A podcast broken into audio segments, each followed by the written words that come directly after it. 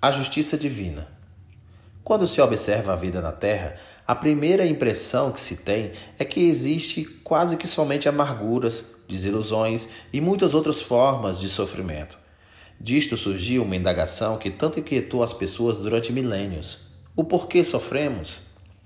Para responder a essa indagação, procurou-se entender o modo como a justiça divina é exercida. Sem dúvidas, para isso se fez necessário uma abordagem quanto à origem dos espíritos. Em outras palavras, quanto ao modo como foram ou são criados. Existem basicamente três possíveis hipóteses que tentam explicar o de onde viemos. A primeira hipótese, a qual estão ligados o catolicismo e as diversas igrejas evangélicas, afirma que o espírito é criado sucessivamente na medida em que o corpo é criado. Em outras palavras, o espírito surgiria com a geração ou com o nascimento do corpo físico. Tratar-se-ia de uma geração espiritual contínua. Cada espírito apenas teria uma existência na Terra, pois não haveria reencarnação. A segunda hipótese também diz que os espíritos são uma criação contínua, mas que após a primeira encarnação segue-se uma série de outras até o desenvolvimento completo o espírito viria se criando e se aperfeiçoando numa série de reencarnações sucessivas que, partindo dos seres biologicamente mais rudimentares, chegariam a animais mais evoluídos até atingirem um grau de aperfeiçoamento suficiente para encarnarem no ser humano, de onde continuariam a evoluir até atingir a perfeição. Nesta hipótese, se alinham as chamadas religiões orientais, que no Ocidente foi assumida por algumas religiões em especial pelo Espiritismo. A terceira hipótese, que certifica que os espíritos foram criados todos de uma só vez, puros, mas como se envolveram num processo de desobediência, tiveram consequentemente que se purificarem novamente. Desde então, eles vêm se limpando, se conscientizando e se reintegrando num processo de reconhecimento de um Criador. O judaísmo, de onde o catolicismo e as religiões evangélicas buscaram o conhecimento da criação que aceitam, no princípio aceitavam a terceira hipótese. No transcorrer dos séculos, isso foi se modificando, chegando às religiões cristãs atuais, já com modificações profundas. Assim é que dizem haver duas origens, uma para os espíritos das pessoas e outras para os anjos. A criação dos espíritos estaria dentro da primeira hipótese e a dos anjos dentro da terceira hipótese. Esta ambiguidade na criação deve-se evidentemente a uma deturpação dos conhecimentos da Cabala, levando à separação das duas naturezas espirituais, quando na realidade apenas existe uma. Na doutrina da Igreja Católica e em outras igrejas cristãs, fala-se num céu onde existiam legiões de anjos.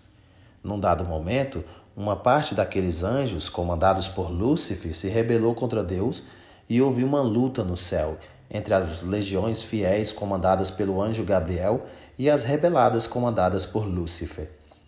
Os anjos do bem, os anjos de Gabriel, venceram e os demais, os outros que perderam, foram projetados para fora do céu e formaram-se assim os demônios, cuja missão a partir de então, foi tentar criar obstáculos, perverter os espíritos humanos. Assim contam alguns livros, e entre eles a Bíblia. Na primeira hipótese, segundo a visão católica e evangélica, somente existem espíritos imortais na linhagem humana. Na linhagem animal também está presente o espírito, porém de natureza mortal, existindo apenas enquanto existe o corpo. Esta é uma das razões pela quais os antigos egípcios se empenhavam em conservar também o corpo de animais, como o boi, o gato e outros de utilidade ou de estimação. Deus, um poder superior, como exerceria uma justiça extrema e perfeita? Como esta se manifestaria dentro destas três hipóteses? É isto que iremos analisar com algum detalhe neste tema. Os adeptos da primeira hipótese se defrontam logo com uma intransponível dificuldade de dentro da lógica. Explicarem a bondade e a justiça divina dentro do contexto apresentado. Evidentemente, é muito difícil, para não dizer impossível, convencer alguém de bom senso de que a problemática do sofrimento da via na Terra pode ser explicado sem que seja aceito a ideia da reencarnação. Como haveria justiça num Deus criador de espíritos imperfeitos, limitados e expondo-os à senha de um Deus do mal e seus séquitos demoníacos? Para que os espíritos criados provassem a sua fé, o cumprimento de sua fidelidade imensa de uma capacidade fantástica de sofrerem as mais terríveis injunções impostas pela vida num corpo carnal, para depois da morte física serem ou não eleitos para uma paz e felicidade eterna. Pode-se aceitar um absurdo deste dentro da fé cega, mas jamais dentro de uma lógica sadia. Ninguém conhece os desígnios de Deus, dizem. Mas como se ter força para vencer uma situação tão tremenda de adversidades, se nem ao menos existe uma fímbria de luz, de clareza na mente para poder compreender o porquê teria que ser assim, algo de uma forma tão contundente e mesmo cruel? Na realidade, mais parece que Deus estaria brincando com os seres humanos, jogando dados em que as peças do jogo seriam cada um de nós numa luta desigual em que o mais fraco teria que vencer o mais forte. Se aqueles anjos caídos tiveram a ousadia de desafiar o próprio poder infinito de Deus, como seria possível a um simples espírito criado com o corpo, limitado pela matéria, que precisava aprender tudo desde o seu nascimento, que nem ao menos é capaz de andar e de suprir suas simples necessidades materiais? Seres que precisam de quase metade de sua vida para poder desenvolver certas aptidões, certas capacidades para interagir até mesmo com as coisas mais simples da existência do universo e que, por mais que se desenvolva, sempre está muitíssimo distante das coisas da natureza do universo, dos grandes enigmas da criação. Como poderia ser vitorioso com o Deus do mal? Terrível luta desigual em que por certo o mal acabaria por vencer. No final daquela luta, daquela disputa entre o poder negativo, Lúcifer, e o poder positivo, Deus, por certo em número de espíritos conquistando a vitória do mal, seria quase que total. Uma só vida para o espírito nascer e vencer uma tremenda batalha. Poucos anos, um nada diante da eternidade para uma vitória. Examine a humanidade e vejam que isto está fora da realidade. Uma aberração, um atentado tremendo contra o bom senso de qualquer pessoa. Vejam quantos bons existem na terra para cada mal. O mal sempre se apresentou em número muitíssimo superior ao bem na terra. Nunca esse quadro se reverteu dentro de tudo que sabemos a respeito da natureza humana. Dentro desta hipótese, tudo o que uma pessoa sofre é fruto de uma luta que não é ela quem provocou, mas que mesmo assim tem que responder da forma mais cruel que se possa conceber, que é a condenação eterna. Todos os sofrimentos e vicissitudes seriam incidentes, seriam frutos de uma luta em que as pessoas são como pedras apenas, as pedras do jogo, mas que têm que responder por puro capricho do vencedor. Exatamente por este e outros absurdos inerentes à primeira hipótese, levou ao surgimento da segunda hipótese, que procura corrigir algumas discrepâncias, embora acabe por cair na mesma situação do não poder explicar a justiça divina.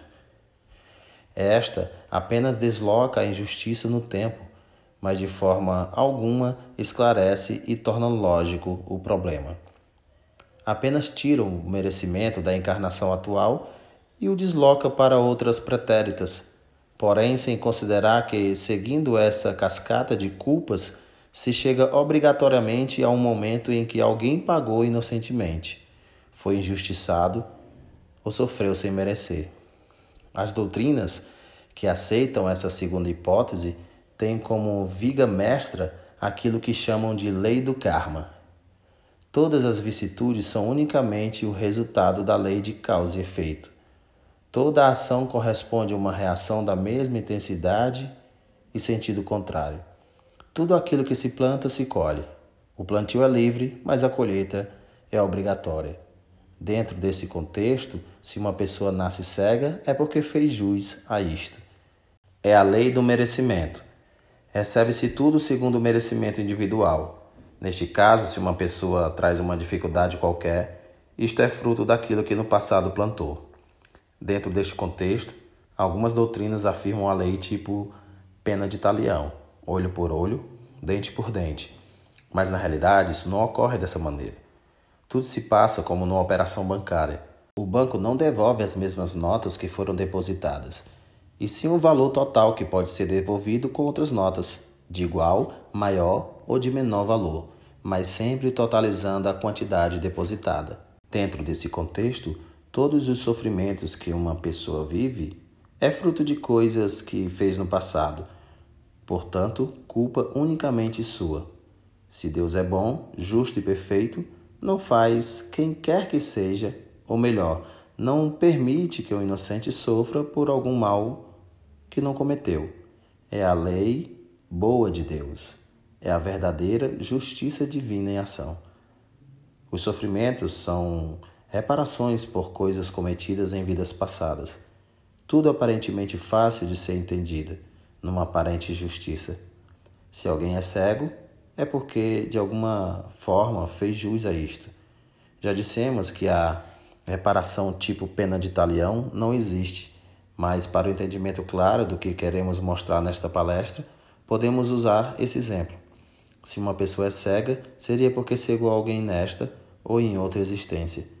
Aparentemente tudo certo, aparentemente a justiça de Deus se fazendo presente.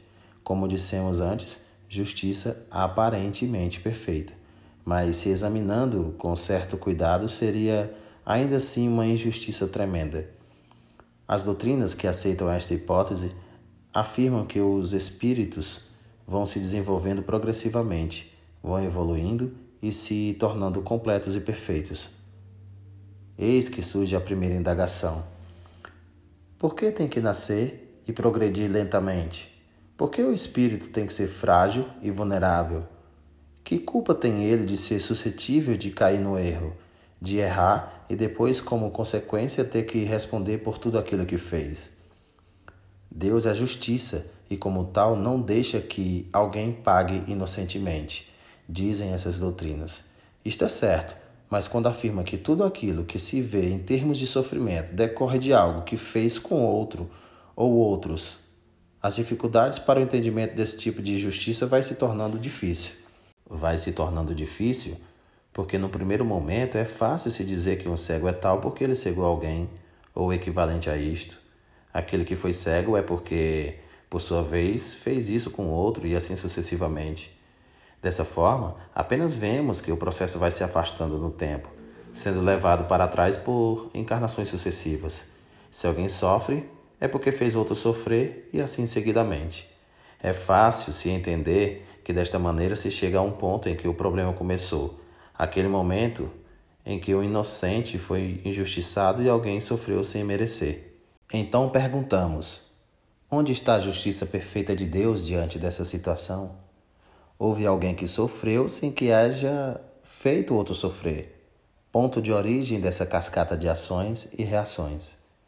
Assim, fácil se perceber que esta hipótese não difere da primeira, apenas desloca no tempo a origem do sofrimento.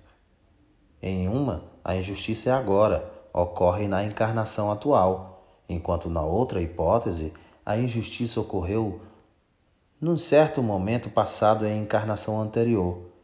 Ambas as situações nos deparamos com a mesma situação, o momento em que Deus não foi justo ao deixar que o inocente haja sofrido sem merecer.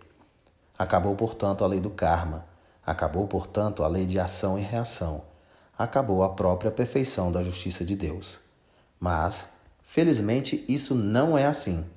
Há algo muito perfeito na criação que progressivamente nesta série de temas chegaremos a compreender.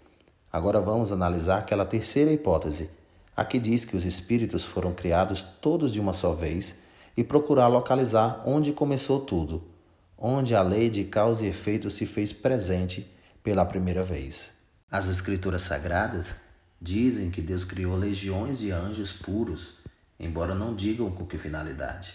Ou seja, qual era a intenção do poder superior quando da criação de todos os anjos? Podemos nos conformar, pois isso não é dado ao homem saber os desígnios do Supremo Ser. Mesmo puros, aqueles anjos se rebelaram contra Deus. Lutaram e perderam, acabando como os demônios que a eras e eras vão tentando as pessoas. Esta origem é aquela referida na Cabala, porém de uma forma deturpada, evidentemente. Suponhamos que os anjos criados fossem os mesmos espíritos que desde então começam a encarnar na Terra. Neste caso, ficaria mais fácil o entendimento do porquê começou o sofrimento. Aquela situação de reparações sucessivas que acaba por se defrontar num momento em que algum inocente foi injustiçado, deixa assim de existir. Deixa de existir porque a culpa seria de cada espírito a partir do momento em que se rebelaram. Somente assim podemos conceber a integridade da justiça divina. Assim, o poder superior não é injusto diante dos sofrimentos, pois que se cumpre fielmente a lei de causa e efeito. Sofre-se em decorrência de uma rebeldia contra o poder superior. Assim, todas as vicissitudes são decorrências de nossa própria culpa. Da maneira que sucintamente afirmamos e que é citada por algumas doutrinas, fica bem mais fácil o entendimento de que Deus é justo e bondoso. Nesta série de temas, veremos como até mesmo o sofrimento é uma bênção divina.